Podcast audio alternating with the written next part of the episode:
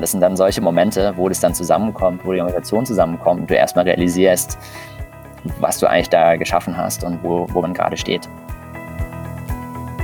HSG Alumni Entrepreneurs, der Podcast mit erfolgreichen Unternehmerinnen und Unternehmern aus dem Alumni-Netzwerk der Universität St. Gallen.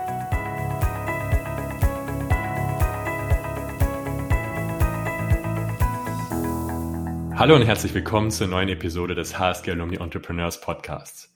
Mein Name ist Niklas Etzel, ich bin euer Podcast-Host, HSG Alumnus und Co-Founder von Xperify. Bei Xperify schaffen wir eine neue Form authentischer Produkterlebnisse, indem wir unentschlossene Kunden mit echten Produktbesitzern in der Umgebung verbinden.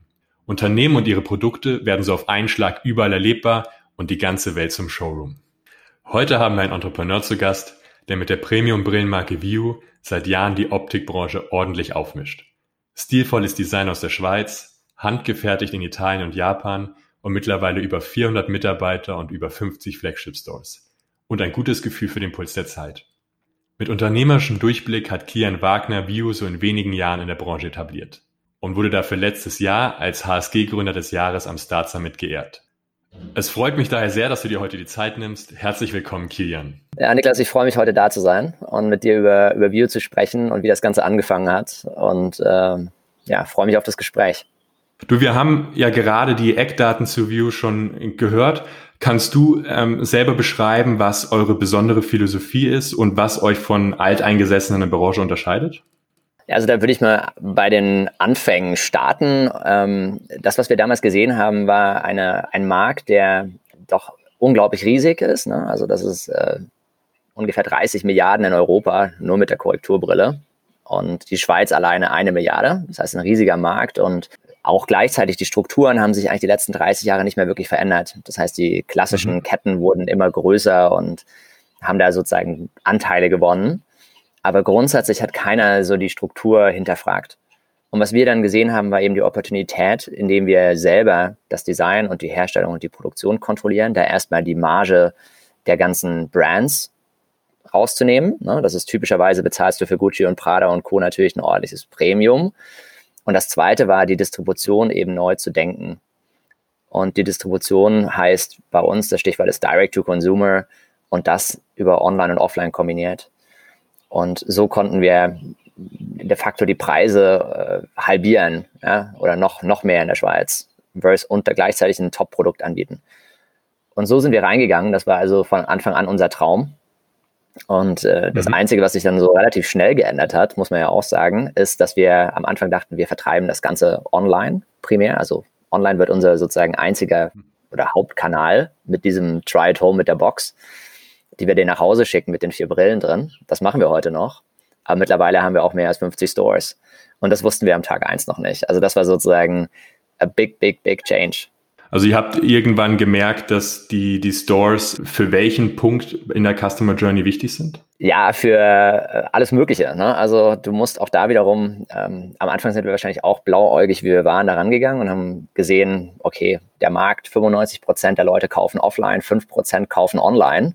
Aber wenn wir dann mit unserem Hammer-Angebot kommen, dann wird das ganz schnell gehen, dass die Leute da auch online eine Brille kaufen. Also das war sozusagen unsere Working Assumption am Tag Null. Und die hat sich dann relativ schnell relativiert, weil die Realität ist, Verhalten zu verändern bei Kunden dauert extrem lange. Und es gibt in diesem Markt, und das ist eine eigene Frage zu beantworten, es gibt in diesem Markt natürlich ein paar natürliche Barrieren. Du willst die Brille wahrscheinlich auf der Nase haben, das ist eins, das können wir mit dem Try at Home so ein bisschen überbrücken. Ne? Und die virtuellen Anproben, die werden auch immer besser an deinem Computer. Aber das zweite ist, du musst irgendwo einen Sehtest machen. Mhm. Und dann ist das dritte noch, es ist immer noch ein medizinisches Produkt auf eine Art. Ne? Also ich meine, wir denken natürlich wie ein Fashion-Unternehmen. Also auch das ist eine Änderung gegenüber dem klassischen Optiker. Wir sind eine Fashion-Brand mit optischer Kompetenz. Aber trotzdem musst du halt eben diese Services anbieten. Und der Kunde muss Vertrauen haben dazu. Und das heißt, das macht er am Ende wieder in einem physischen Store. Ne? Und insofern ist in diesem Markt Omnichannel wirklich der Schlüssel und der einzige Schlüssel for now. Hm, aber nichtsdestotrotz, also ich meine, das ist eine Frage, die wir später noch diskutieren werden, ist Innovation in dem Markt. In den USA testen sie gerade Online-Sehtests. Also auch da wird sich auf kurz oder lang werden sich die Dinge verändern. Ihr seid jetzt ja in einen sehr äh, etablierten Markt gegangen mit, mit einigen großen Playern auch. Was waren da die größten Herausforderungen gerade am Anfang? Du hast jetzt von diesen, von diesen Eintrittsbarrieren gesprochen und, und wie habt ihr es geschafft, in jetzt doch relativ kurzer Zeit euch mit View als Marke zu etablieren? Ja, ich würde sagen, das ist so eine Mischung aus ähm, harter Arbeit, ab und zu ein bisschen Glück und dann sehr viel testen und lernen und dann wieder sich weiterentwickeln. Am Anfang war natürlich die Grundfrage war, wie sehen denn die Brillen aus und was macht die Kollektion? Und da haben wir ja mit Fabrice und mit Christian zwei Designer mit an Bord geholt im Gründerteam, die sehr starke und tiefe Produktkompetenz hatten. Also immer, wenn ich so mit HSG-Land spreche, dann sage ich immer, ähm, schaut euch an im Gründerteam, wie könnt ihr euch sozusagen ergänzen und nicht duplizieren. Weil das ist so der Klassiker, ne? Du versuchst dann mit Leuten was zu gründen, die halt auch so deine Buddies sind und das haben wir schon auch gemacht. Also Peter und ich sind ja von HSG-Zeiten noch Buddies, aber es ist halt wichtig, dass du dann andere Kompetenzen mitbringst und mit reinmischt, die dir helfen, eben was anderes zu bauen. Weil sonst kannst du nur diese klassische, damals Rocket-Duplizierung machen. Ne? Du kannst nur was machen und dann schnell sein und dann halt viel Geld draufhauen. Das hat eine Weile lang funktioniert. Aber wenn du wirklich was Neues bauen willst, dann musst du entweder Designer oder Techies, ne? da musst du halt eben diese äh, Jungs mit an Bord holen, die anders sind. Und bei uns war das ganz klar Christian und Fabrice. Und vor allem Fabrice, der jetzt unser Creative Director ist, der hatte einfach schon eine Brillenmarke damals. Also jetzt wieder den Closing the Loop. Das ist sozusagen der Startpunkt, war ja die Brille. Und die hatten eben schon eine, eine Brillenmarke. Die hatten so Hornbrillen damals gebaut für 2000 Franken das Stück. Und insofern haben die sehr viel Produktkompetenz mitgebracht. Dann bin ich mit Fabrice nach Italien. Da war natürlich die nächste Frage, ja, mit wem arbeiten wir? Also wer produziert unsere erste Kollektion? Und das war die nächste Herausforderung, war dann eben den Partner zu finden. Da haben wir wirklich sehr viele angeschaut und haben dann einen kleinen in den Dolomiten gefunden, so einen Familienbetrieb, mit dem haben wir dann angefangen. Mittlerweile haben wir drei, vier in der Region. Aber es war wirklich, das war schon ein sehr mühsamer Prozess, weil natürlich auch da, da hast du sehr viele, die mittlerweile irgendwo in China produzieren und dann nur noch in Italien zusammenschrauben und dann aber Made in Italy draufschreiben. Das wollten wir alles nicht. Ne? Und von dem her das nächste war dann natürlich die Glaslieferanten. Das hast du, da hast du natürlich auch dann wieder große Player. Da hast du ja heute, ich weiß nicht, ob du das äh, Konstrukt kennst, Essilor Luxottica. Das ist sozusagen der größte Monopolist im Brillengeschäft. Da hat nämlich dann der größte Glaslieferant oder Glashersteller der Welt, Essilor, mit dem größten Brillenproduzenten Luxottica ein Merger gemacht. Das war vor zwei Jahren circa. Und äh, das ist natürlich dann schon auch da wiederum und da haben wir aber auch dann zwei sehr gute Partner gefunden, mit denen wir gestartet haben. Aber das war die zwingende Voraussetzung, um überhaupt das Produkt an den Markt, Markt zu bringen. Ne? Und dann das andere war natürlich drumherum. Die ganze Brand zu denken, die Distributionswege, die Kunden-Experience zu bauen. Das haben wir dann alles natürlich auch noch machen müssen. Ihr habt eine ganz klare Vorgehensweise auch von Anfang an gehabt. Hast du in meinem Interview gesagt, äh, nicht zu lange am Papier an Strategien und Annahmen arbeiten, sondern wirklich schnell raus auf den Markt äh, und, und beim Kunden lernen. Was sind, was sind Annahmen, die sich da gerade auch am, am Anfang bestätigt haben und was sind wirklich große Überraschungen gewesen?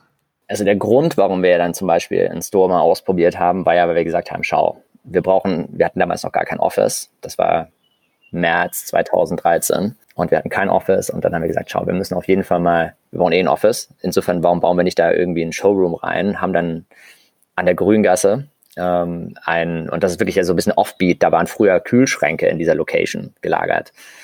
Da haben wir da ein Office reingebaut und halt aber auch eine Brillenwand und haben dann hinter der Wand gearbeitet und vor der Wand bedient.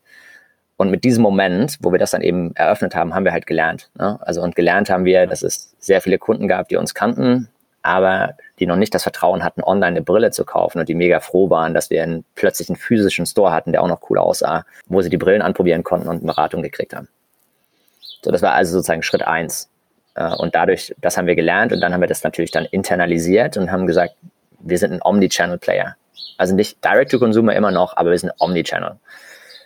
Und ähm, dann nach und nach, ne, es gab dann zum Beispiel Pop-up. Ne? Also auch da wiederum, das haben wir einfach mal getestet und ausprobiert. Das hat super gut funktioniert. Das war, glaube ich, der Weihnachtsmarkt in Zürich oder so. Haben wir auch wiederum gelernt, haben das dann als Konzept ein bisschen weitergetrieben, haben jetzt gerade wieder einen am, am Rennweg in Zürich. Dann haben wir über Zeit natürlich von unseren Kunden auch Feedback gekriegt. Wir hatten am Anfang keine Sehtests, die wir angeboten haben. Also es war quasi noch eine extra Barriere, wo wir vom Kunden erwartet hatten, dass er mit dem Brillenrezept zu uns kommt.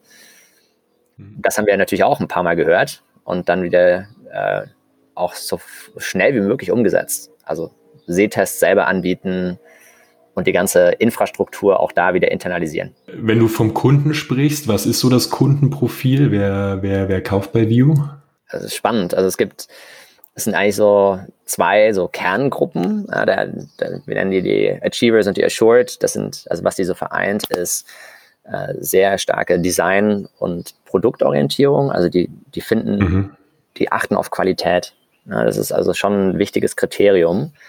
Ähm, es ist nicht der Discount-Seeker, also derjenige, der irgendwie sagt, hey, ich will irgendwie die günstigste Brille auf der ganzen Welt. Das ist nicht der, unser Kernkunde. Der Kernkunde ist wirklich, also kommt über Design und Qualität und äh, findet dann, glaube ich, auch die Brand, was in ihrer Klarheit und Reduktion auch ganz spannend. Ähm, mhm. Ist nicht ein Markenjunkie, sondern ist jemand, der ist interessiert daran, die Stories hinter Produkten zu verstehen. Ne? Also es geht nicht mehr nur um große Logos, sondern es geht eben darum zu verstehen, wo kommt ein Produkt her, was steht dahinter. Ähm, das ist so der Kernkunde. Und alterstechnisch ist es ja auch, weißt du, das ist ja mittlerweile auch eine überholte Art, drüber nachzudenken. Ne? Also Alterssegmentierung. Der älteste Kunde ist, glaube ich, über 90, der jüngste ist sicher unter 15. Und aber im Schnitt sind die so 30, ja, so, roundabout. Ja. Und natürlich ein das bisschen heißt, mehr weiblich als männlich. Das ist auch, aber das ist auch normal. Ne? Also ich meine, wenn du so Fashion anschaust, das ist so mhm. ein typischer Fashion-Split, würde ich sagen. Ein wichtiger Bestandteil von dem Omnichannel-Ansatz, den du, den du gerade beschrieben hast, sind ja die, die Stores, oder? Ein, ein Großteil der, der Leute möchte in den Store oder kauft im Store. Wie stark hat euch da auch die Corona-Einschränkung getroffen? Ja, das war natürlich äh, voll auf den, auf den Kopf, würde ich sagen. Ja? Ähm, also wir hatten ja damals, oder respektive das war März, da ging das dann von Donnerstag war Homeoffice äh, Pflicht, ne? also das war Donnerstag oder Freitag. Freitag der 13. Freitag der 13. war Homeoffice. Und dann am Perfektes Dienstag, Datum, ja. ja. Und dann am Dienstag danach waren dann sozusagen, haben wir die ersten Stores zugemacht. Und das ging super schnell. Also so schnell und so rasant hätten wir es auch nicht erwartet, to be honest. Mhm. Und von dem her haben wir dann von heute auf morgen 50, 52 Stores zugemacht. Ne, 53. 53 von 56. Weil drei waren in Schweden. Und Schweden war ja die ganze Zeit offen. Ja. Also das war der Ausnahmekandidat in der ganzen Corona-Zeit. Aber was auch nicht unbedingt viel besser war, weil natürlich dort auch die Umsätze massiv eingebrochen sind. Und insofern, wie hat es uns als Firma erwischt? Also voll, würde ich sagen, weil am Ende des Tages, wie wir vorhin besprochen haben, ist ein Großteil der am Ende Kau Käufe findet im Store statt. Ne? Auch wenn der Kunde online den, den Journey startet. Und was dann passiert ist, ist, äh, wir haben online natürlich wahnsinnige Explosionen gesehen. Das war also die positive Sache. Der Kunde hat sich also dann schon in Teilen umgestellt aber natürlich ähm, bei weitem nicht das kompensiert, was wir an den Stores dann verloren haben. Und dann sind wir als Organisation natürlich äh, volles, voll auf die Bremse gestanden. Äh, Kurzarbeit, Kostenreduktion, ja, also alles, wo du sparen konntest, weil keiner wusste ganz genau, wie das weitergeht und wusste auch nicht, wie sich das weiterentwickelt. Dann haben wir quasi so ein bisschen in Hibernation gewartet und versucht, das Ganze vorzubereiten und den Kunden natürlich trotzdem auch mitzunehmen. Ne? Also den musst du, da musst du ja auch informieren äh, wenn du die Sachen nicht mehr offen hast und was der Kunde machen muss und trali-trala. Hm. Ist, ist es da dann wiederum ein Vorteil, dass ihr einen Omnichannel-Ansatz habt, also dass ihr als Marke trotzdem weiterhin verkaufen könnt direkt an den Kunden? Also mit Sicherheit. Mit Sicherheit waren wir immer noch natürlich erreichbar. Der Kunde konnte immer noch eine Brille kaufen. Aber du bist natürlich schon eingeschränkt. Äh, was wir vorhin mhm. auch besprochen hatten, war, wo soll der Kunde dann bitte seinen Sehtest herkriegen? Als Beispiel. Und ich glaube, da gab es ähm, und gibt es einfach gewisse Einschränkungen, die es verunmöglichen, dass es dann komplett das kompensiert. Dann lass uns Corona mal äh, hinter uns lassen, hoffentlich, und, der, und den Blick nach vorne werfen.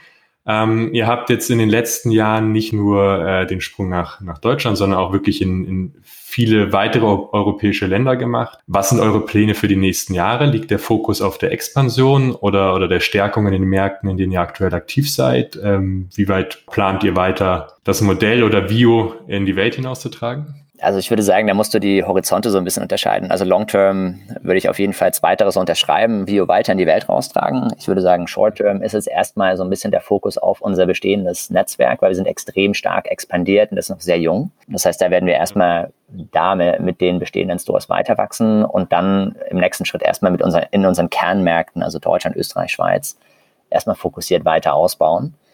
Um dann natürlich wieder die Internationalisierung voranzutreiben. Ne? Also ich meine, so der große Traum ist mit Sicherheit, wir sehen uns ja nicht als, als reine äh, deutschsprachige Eyewear-Brand, sondern da denken wir doch deutlich internationaler.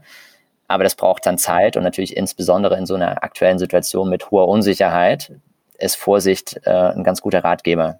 Du hast es ja am Anfang schon kurz angesprochen, einen kleinen gesamthaften Ausblick noch so, was so die spannenden Innovationen oder Entwicklungen sind aus deiner Sicht. Ähm, eins der Stichworte, die da auch immer wieder aufkommen, die ihr ja auch aufgenommen habt, ist zum Beispiel 3D-Druck. Was sind aus deiner Sicht so die spannenden Entwicklungen in der Optikbranche? Ja, also 3D-Druck ist äh, natürlich ein super spannendes Thema und im Prinzip geht es ja darum, ein Kundenproblem zu lösen. Sonst wäre das ja nur so ein, ein, ein Gadget. Und das, das, Kundenproblem, was wir eben sehen und wo 3D-Druck uns ein Mittel gibt, das zu lösen, ist, wie bauen wir die perfekte Brille für jeden Kunden. Weil am Ende sind die Gesichter doch sehr unterschiedlich, die Nasen sehr unterschiedlich, die Gesichtsformen sehr unterschiedlich und natürlich auch der Stil sehr unterschiedlich. Und von dem her, das ist ein Thema, das haben wir vor ein bisschen mehr als zwei Jahren angefangen, ist immer noch natürlich auch in den Kinderschuhen, ne? aber wir haben so ungefähr so jede zehnte optische Brille 3D gedruckt verkauft. Und das werden wir weiter treiben. Wir haben jetzt unsere zweite Kollektion ist in den Startlöchern. Müssen wir mal schauen, wann die jetzt dann wirklich kommt, aber ich hoffe noch dieses Jahr. Und ähm, am Ende geht es aber wirklich darum, also das größere Ziel ist, wie bauen wir die perfekte Brille für unsere Kunden und wie können wir da noch besser werden.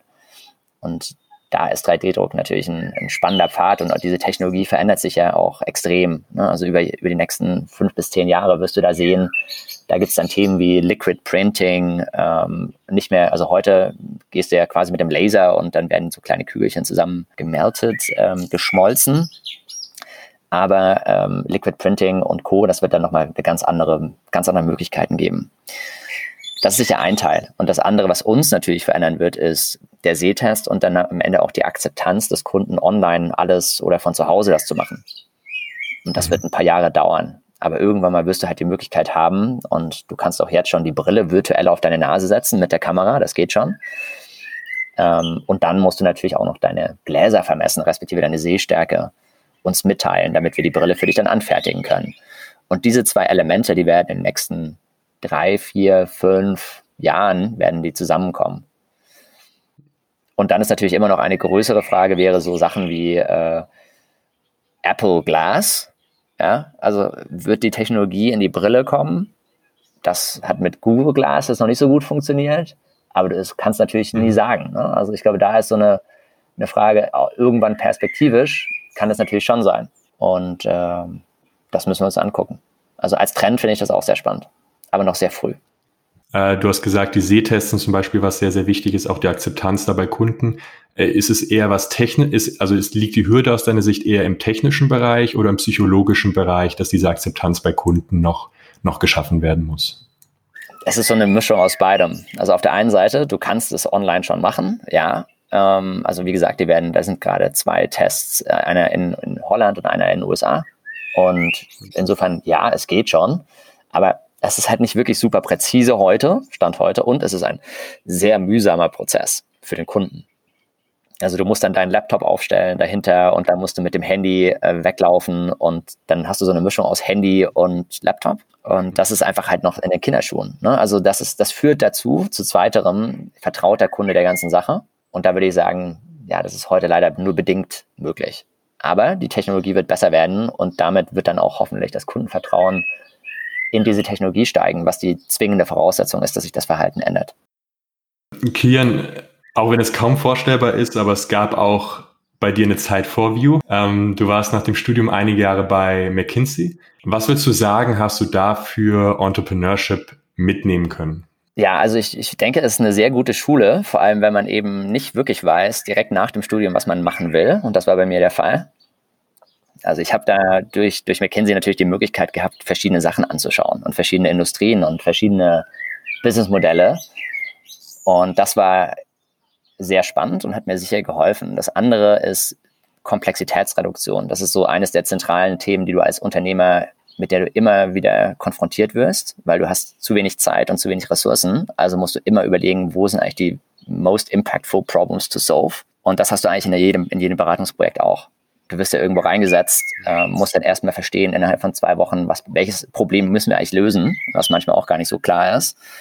Und dann kannst du gar nicht alles gleichzeitig machen, sondern musst dich auf die Sachen konzentrieren, die wirklich den Unterschied machen. Und ich glaube, das ist eine sehr gute Lektion, die jeder Unternehmer dann auch nachher braucht. Das Einzige, was du nicht lernst in der Beratung, ist äh, Leute führen. Also in der Beratung hast du ja quasi dann Teams, die laufen in die Richtung, da sagst du, jetzt hier geradeaus, fünf Kilometer Vollsprint und dann geht das. Aber in einer Organisation wie jetzt View, da musst du anders führen. Da kannst du nicht einfach nur directional führen, sondern musst die Leute mitnehmen auf eine Reise. Die müssen motiviert sein, die müssen ähm, daran glauben, an die Vision, die du zeigst. Und von dem her ist es eine, das ist eine andere, ein anderer Level, den lernst du nicht in der Beratung. Aber ansonsten ist es eine sehr gute Schule. Und wenn du mich jetzt so fragen würdest, wahrscheinlich würde ich mit meinem Risikoprofil, also sozusagen doch risikoavers, ich war damals noch nicht bereit, direkt nach der Uni Startup-Unternehmer zu werden, würde ich wahrscheinlich wieder eine Beratung gehen. Ja, finde ich, finde ich schon nicht, nicht unvernünftig. Nicht unvernünftig, sehr gut. ähm, und wa warum hast du dich dann entschieden, äh, View zu gründen und, und, den Job als Berater aufzugeben? Also wirklich diesen, diesen ja, Schritt ins Ungewisse? Also darüber geredet hatten wir natürlich als Studenten schon viel, also auch mit Peter. Mhm. Und das war dann, ich war fünf Jahre in der Beratung und das war dann so der Moment, wo ich gesagt habe, du schau, jetzt musst du dich entweder entscheiden. Also entweder willst du jetzt Partner werden und dann, dann ziehst du das jetzt hier durch oder, oder nicht. Und ich war Anfang 30, ich war jung und ungebunden und hatte das Gefühl, dass ich einfach sozusagen jetzt das Risiko eingehen kann, auch mal wirklich dann Unternehmer zu sein und das einfach mal auszuprobieren. Und ich habe mir damals, also habe ich mir gesagt, ich gebe mir einfach zwei Jahre zum Experimentieren. Ich könnte auch zwei Jahre irgendwo auf Hawaii sitzen und surfen lernen, aber ich mache jetzt, ich werde jetzt Unternehmer und ich probiere das einfach aus. Also mhm. verstehst du, was ich meine? Also sozusagen, es war der Moment, wo ich halt dachte, schau, ich habe jetzt auf jeden Fall viel gelernt. Wenn das nicht klappt, I'm gonna find a job. It's gonna be okay. Und so mhm. konnte ich mir diese Risikobarriere doch so sehr deutlich reduzieren und mir die Freiheit geben, das einfach auszuprobieren. Mhm. Also du hast hier so ein, so ein Window of Opportunity aufgemacht, zu sagen, so das ist jetzt gerade der richtige Moment dafür. Ja, und das muss jeder selber für sich wissen. Ne? Also was sozusagen deine, dein Risikoprofil ist und wie du, wie du das gestalten willst. Also zum Beispiel der Adrian Locher, den kennst du vielleicht auch, der hat ähm, direkt immer während der Uni-Zeit schon tausende von Sachen gegründet. Und das ist natürlich auch mega cool. Ne? Und dann ähm, hat er dein Deal gemacht und ist direkt nach der Uni direkt weiter Unternehmer gewesen. Aber das muss wirklich jeder für sich selber herausfinden. Es gibt ganz viele Pfade, Unternehmer zu werden. Ja, Adrian hatten wir gerade äh, vorletzte Folge da. Und er hat, genau, wie du gesagt hast, er hat auch erzählt, dass er im, im Studium äh, schon immer sehr viel, sehr früh auch gegründet hat und, und wusste eigentlich, oder ja, sicherlich klar war, dass er diesen Weg mal gehen möchte. War das für dich während des Studiums, hast du gespürt, ich möchte mal was aufbauen? Ähm, oder war das dann wirklich was, was sich dann ja während der Zeit bei McKinsey so ja, herauskristallisiert hat? Ja, also äh, der Wunsch war mit Sicherheit immer noch immer da, aber das äh, Problem war so ein bisschen die Idee hat gefehlt und auch der, der Wille, da wirklich dann auch mhm. da Vollgas dran, mich dran zu setzen. Ne? Also ich glaube, da war so ein bisschen, und das würde ich rückblickend würde ich auch, das sage ich auch jedem HSGler, sage ich auch immer, ich meine, das ist im Prinzip die beste Experimentierplattform. Also du hast ja wirklich null zu verlieren und wenn du dann nebenher Sachen ausprobierst und die Barriere, Sachen auszuprobieren, ist, ist immer kleiner geworden. Es gibt auch viel mehr Unterstützung ähm, an der HSG jetzt auch für solche Themen. Das würde ich unbedingt machen. Mhm. Also da, da muss ich sagen, da hätte ich mir von Adrian noch ein bisschen eine Scheibe abschneiden können damals. Mit Sicherheit. Ähm, ich habe natürlich dann die Uni mehr genutzt, um mein Netzwerk zu bauen und da äh, spannende, spannende Leute kennenzulernen, habe an der Uni gearbeitet und ja, also ich glaube so ein bisschen, das muss jeder auch für sich selber rausfinden, was da auch das Richtige ist. Aber ich würde sagen, rückblickend, mhm. Bisschen mehr Unternehmertum an der Uni hätte ich schon auch machen können. Also Scheibe abschneiden ist ein, ist ein super Stichwort. Gib uns auch eine Scheibe von deinen Learnings ab. Ne, Learning by Doing ist wichtig, aber hier beim Podcast machen wir Learning by Listening. Ähm, was sind so für dich jetzt in den letzten Jahren wichtige Learnings, die du gesagt hast, das ist einfach, äh, ja, da, das hast du Wichtiges mitgenommen? Also, ich glaube, wenn ich, was, was habe ich Wichtiges mitgenommen in den letzten Jahren, dann wäre das mit Sicherheit ganz klarer, du weißt, dass du eigentlich nichts weißt. Ne? Also das erste wäre, du musst ständig bereit sein, deine Arbeitshypothesen auch immer wieder zu hinterfragen. Wenn du das als Unternehmer nicht machst, dann hast du das Problem, dass du wahrscheinlich auf einer falschen Hypothese aufbaust mhm. und dann irgendwann mal an die Wand fährst. Also sozusagen die Fähigkeit, sich selber immer wieder zu hinterfragen, ist mit Sicherheit etwas, was sehr, sehr wichtig ist als Unternehmer und wahrscheinlich auch generell fürs Leben. Mhm. Und dann das Zweite ist, versuchen immer wieder einfache Experimente zu machen. Also das hatten wir auch vorhin schon mal kurz besprochen.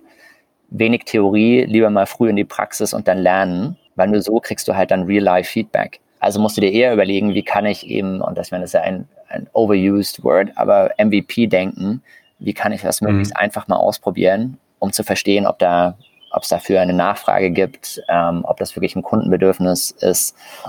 Das wäre sicher das Zweite. Und das Dritte ist, im Gegensatz zu mir, wahrscheinlich einfach früher auch ein bisschen das Risiko nehmen und das ausprobieren. Und da ist die Uni wirklich eine gute Plattform. Und insofern kann ich da nur jeden ermutigen, das auch wahrzunehmen und vor allem halt eben auch die Angebote wahrzunehmen, die es an der Uni jetzt gibt, die es damals so auch noch nicht gab. So wie das, so wie das Leben allgemein ist ja auch das Unternehmerleben von, ja, von vielen Ups und Downs geprägt, von, ja, letztendlich von einer, von einer Achterbahnfahrt. Ähm, Sachen funktionieren, Sachen gehen schief, man probiert aus, wie du gesagt hast, ähm, testet Sachen, verwirft. Was waren für dich persönlich, was war für dich ein wichtiger Erfolgsmoment, an den du gerne zurückdenkst? Ja, da gibt es natürlich ein paar. Aber mit Sicherheit der Launch der ersten Kollektion ist natürlich ein, das ist ungefähr so wie die Geburt eines Kindes. Also ich habe keine Kinder, mhm. aber die anderen haben alle Kinder. Aber es ist so, es kommt dann, es ist, ist einfach unglaublich toll zu sehen, wenn du dein Produkt da hast und die Leute positiv darauf reagieren und sich freuen, dass es jetzt endlich Video gibt. Mhm. Das war ein, das ist ein grandioser Moment. Ja? Dann, ähm, wir machen jedes Jahr, haben wir immer so ein Strategiewochenende, nennen wir das. Da kommen, eigentlich die ganze Organisation kommt zusammen. Da waren wir letztes Jahr waren wir in der Area 47.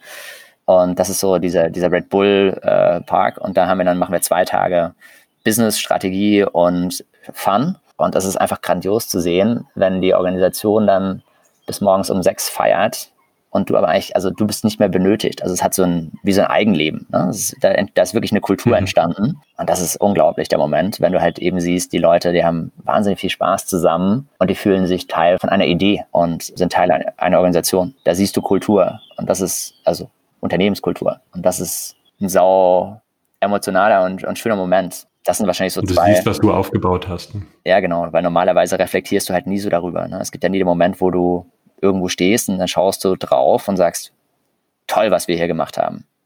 Sondern das sind dann solche Momente, wo das dann zusammenkommt, wo die Organisation zusammenkommt und du erstmal realisierst, was du eigentlich da geschaffen hast und wo, wo man gerade steht.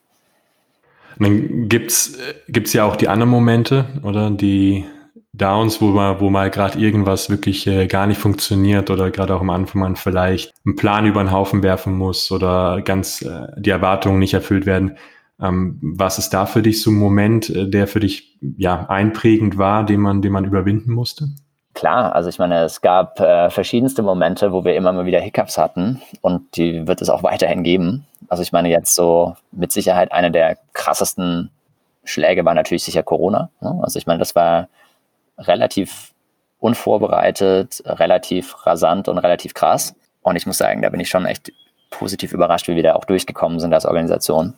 Und am Ende gibt es halt ganz viele so Kleinigkeiten, ne, wo irgendwas mal nicht funktioniert oder eine Produktion äh, nicht richtig läuft oder ähm, Investoren uns erklärt haben, dass wir doch in der Schweiz bleiben sollten. Ne? Das war so ganz frühe Finanzierungsrunde, mhm. dass wir in der Schweiz bleiben sollten. Das wäre doch super. In der Schweiz, wir hätten noch da so ein tolles, so, so, so ein super Markt und wir haben immer gesagt, nee, wir müssen da raus. Ne? Wir sind da, wir wollen uns da nicht einschränken drauf. Und dann hast du halt immer wieder so ein paar Widerstände, wo du einfach halt überzeugt sein musst von dem, was du halt erreichen willst. Und gleichzeitig ist natürlich Internationalisierung ist super komplex. Also das ist nicht so, dass wir da alles schon geknackt hätten. Da gibt es noch diverse Sachen. Und das ist einfach aber auch, das ist normal. Das ist Realität. Also du kannst dich da nicht von irgendwelchen kleineren Rückschlägen, darfst du dich nicht da beeinflussen oder beirren lassen. Das macht es ja dann auch aus, ne? das, das zu überwinden und zu schaffen ähm, und dann darauf zurückblicken zu können. Du bist letztes Jahr auch als HSG-Gründer des Jahres am Start Summit ausgezeichnet worden.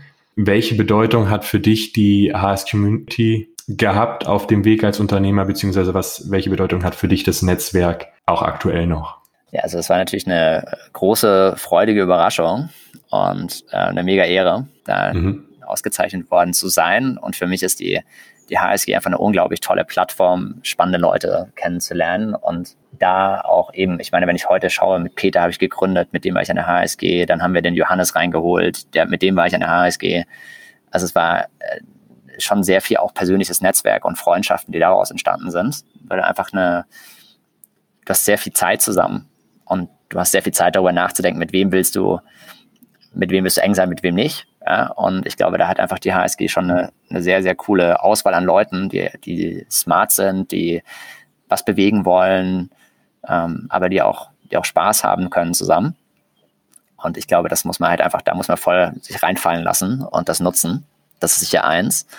Das andere ist natürlich die, die Inhalte. Und da würde ich sagen, das ist eine gute Vorbereitung. Ne? Also ich meine, jetzt, ich denke, auch da wird sich ja die, die Lehre verändert sich ja auch so ein bisschen mehr in Richtung, hey, was, was hilft dir dann nachher wirklich weiter? Weil ich meine, viele von den theoretischen äh, Überbauten, das hilft dir so ein bisschen im Grunddenken, aber am Ende musst du halt dann, wenn du in der Realität ankommst, dann, dann ist es halt nochmal eine andere Herausforderung. Und ich glaube, die Uni wird halt beides machen müssen. Die wird halt auf der einen Seite dir die theoretischen Grundstrukturen geben und die Art, dir zu helfen, darüber nachzudenken. Und auf der anderen Seite vielleicht auch noch ein bisschen mehr dir helfen, dich dann nachher erfolgreich zu machen mit den Herausforderungen, mit denen du konfrontiert sein wirst im Leben. One way or another. Ne? Und, aber von dem her, ich würde sagen, die HSG als Uni ist da mit Sicherheit eine, eine sehr, sehr, ein sehr, sehr gutes Role Model. Und das Spannendste, was ich halt immer so finde, was jetzt noch passieren könnte, wäre halt noch mehr diese Leute zusammenbringen. Also weißt du, wie kann man noch mehr einen Austausch mit der ETH oder der ZHDK äh, schaffen, um eben noch mehr mhm. diese Vermischung der Talente. Ich glaube, das ist so ein bisschen das Thema, was mich so ein bisschen beschäftigt, natürlich auch mit der Gründung von View. Wie kann man noch mehr diese, aus denen dann wirklich was Neues entsteht? Weil es gibt halt sehr viele Designer, die einfach halt nicht so wirklich da die, die PS auf den Boden kriegen, aber an sich gute Ideen haben. Mhm. Und diese, diese Kombination der verschiedenen Talente, ich glaube, das ist sowas, wo ich denke, da könnte die, könnte man in der Schweiz noch mehr draus machen. Also generell. Oder die drei mhm. Groß- oder wir, die drei Unis noch ein bisschen mehr. Und auch da gibt es ja Ansätze, ne? aber das steht, glaube ich, noch so ein bisschen in den Kinderschuhen. Mhm. Ja, gro großes Potenzial da. Vernetzen ist wichtig. Äh, in dem Sinn, äh, traditionell bei uns zum Abschluss des Podcasts, Kian, wenn man jetzt mit dir in Kontakt treten möchte, vielleicht gerade, weil man jetzt von der ETH oder ähnlichem denkt, hey, das könnte gerade passen oder ich finde View spannend, ich möchte da Teil davon sein, wie kann man am besten mit dir in Kontakt treten? Ja, also da freue ich mich natürlich, wenn äh, da Fragen sind oder angehende Unternehmer einen Ratschlag brauchen. Ähm, am einfachsten ist es, mich einfach auf LinkedIn anzuschreiben. Und da sollte mich jeder finden. Ich glaube, das sollte kein Problem sein unter Kian Wagner. Und ja, dann schreibt mir einfach. Perfekt. Wir haben heute gesehen, wie ein mutiger, wie konsequenter Omnichannel-Ansatz eine Branche aufmischen kann, wie wichtig es ist, schnell und gezielt am Kunden zu lernen und, und zu entwickeln und wir haben einen Eindruck bekommen, wo der Weg für, für Kilian, für View und für die gesamte Branche noch hinführen wird. In diesem Fall vielen Dank, Kilian. Danke dir, Niklas. Gleichfalls, hat Spaß gemacht. Falls ihr noch Fragen und Anregungen habt oder euch einfach verbinden möchtet, freue ich mich natürlich auch über den Austausch. Ganz einfach per LinkedIn oder über niklas.etze.hsdalumni.ch. Ich freue mich von euch zu hören und Feedback zu bekommen. In diesem Sinne, Vielen Dank dir, Kilian. Vielen Dank euch fürs Zuhören und bis zum nächsten HSG Alumni Podcast.